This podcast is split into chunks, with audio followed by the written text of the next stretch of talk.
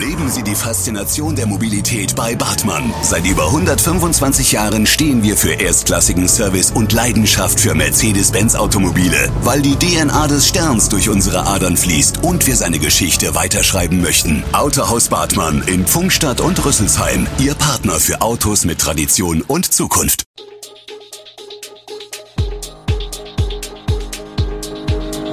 Gude, unser morgendliches News Update. Das Wichtigste aus Südhessen für Sie im Überblick. Guten Morgen aus Darmstadt an diesem 8. Februar. Darmstädter Startup hilft Unternehmen, Omikronwelle in Darmstadt-Dieburg und ein Corona-Update. Das und mehr gibt es heute für Sie im Podcast. Strom- und Gaspreise gehen durch die Decke und eine Entspannung ist nicht in Sicht. Die sportlichen Klimaziele der Bundesregierung setzen den Markt zusätzlich unter Druck. Vielen Unternehmern treibt das Sorgenfalten auf die Stirn. Nicht aber bei der Darmstädter Etalytics GmbH. Das 2020 gegründete Start-up hat nämlich ein System für effizientes Energiemanagement entwickelt, mit dem man enorme Mengen an Ressourcen einsparen kann. Und das Thema Energiesparen ist aus Kosten- und Klimagründen bei Privatleuten wie Unternehmen aktuell wie nie. Die Gründer Dr. Niklas Panten, 34, Thomas Weber, 29 und Björn Scheurich, 33, haben ihre Software zunächst auf den Einsatz in der Industrie zugeschnitten. Wir wollten uns auf den Bereich konzentrieren, in dem der Bedarf am größten ist, sagt Panten. Schon 2019 gewann Etalytics den Gründerwettbewerb Digitale Innovation des Bundeswirtschaftsministeriums. Bis zum fertigen Produkt dauerte es noch fast zwei Jahre.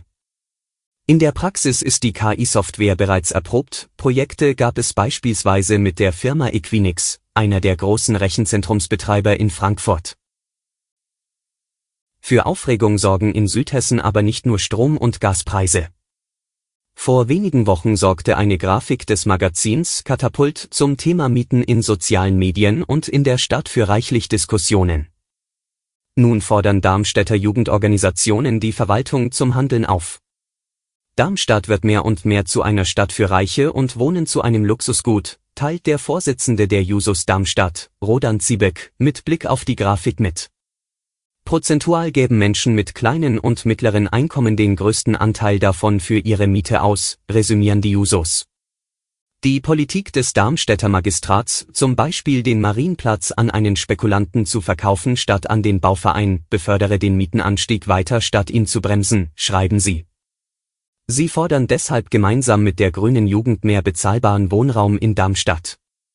Um auch auf die Mieten anderer Unternehmen oder der privaten Einfluss zu haben, sollte sich die Stadt für einen bundesweiten Mietendeckel stark machen, sagt Margit Heilmann, Geschäftsführerin des Darmstädter Mieterbunds. Ein Thema, das die Region genauso beschäftigt wie zu hohe Mieten, ist die aktuelle Corona-Krise, nun mit der Omikron-Variante. Wie steht Darmstadt-Dieburg aktuell da? Knapp 1600 Neuinfektionen in den vergangenen sieben Tagen, so sehr wütet die Omikronwelle aktuell im Landkreis.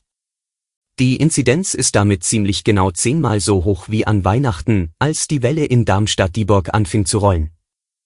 Zum Vergleich, in Hessen liegt die Inzidenz mit 1670 am Montag nur leicht höher als im Kreis. Noch im letzten Jahr wären den meisten wohl schlecht geworden angesichts einer solchen Inzidenz. Doch dank einer einigermaßen ordentlichen Impfquote und den zumeist milden Verläufen der jetzt vorherrschenden Omikron-Variante geht das Leben weiter. Seit diesem Montag lockert Hessen sogar, für Shopping gilt nun kein 2G Plus mehr und zu Großveranstaltungen sind nun wieder mehr Zuschauer zugelassen. Dem Meta-Konzern passen die europäischen Datenschutzbestimmungen nicht. Deshalb droht er nun, Facebook und Instagram in Europa abzustellen. Die Regularien schreiben vor, dass Meta keine Daten von Nutzern aus Europa auf Servern in den USA speichern darf.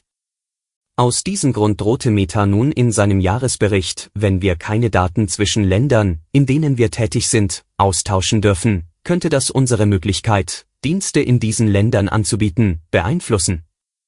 Wie wahrscheinlich diese Drohung ist, bleibt jedoch fraglich. Denn viele Unternehmen in Europa nutzen Plattformen wie Facebook und Instagram, um Werbung an ihre Kunden auszuspielen.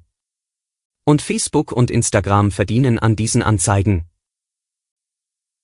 Zum Schluss noch der Blick auf die aktuellen Corona-Zahlen.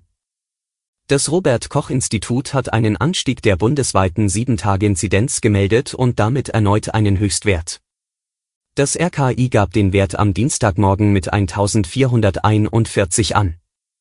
Die Gesundheitsämter in Deutschland meldeten binnen eines Tages 169.571 Corona-Neuinfektionen. Die Zahlen haben allerdings nur noch begrenzt Aussagekraft. Experten gehen von einer hohen Zahl von Fällen aus, die in den RKI-Daten nicht erfasst sind. Testkapazitäten und Gesundheitsämter sind vielerorts am Limit, Kontakte werden nur noch eingeschränkt nachverfolgt. Zudem dürfte mit der geplanten Priorisierung bei PCR-Tests die Zahl der Menschen steigen, die ihre Infektion nicht mehr über einen PCR-Test bestätigen lassen, die damit nicht in die offizielle Statistik einfließt.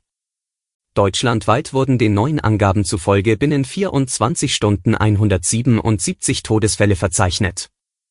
Die Hospitalisierungsinzidenz liegt bei 5,41.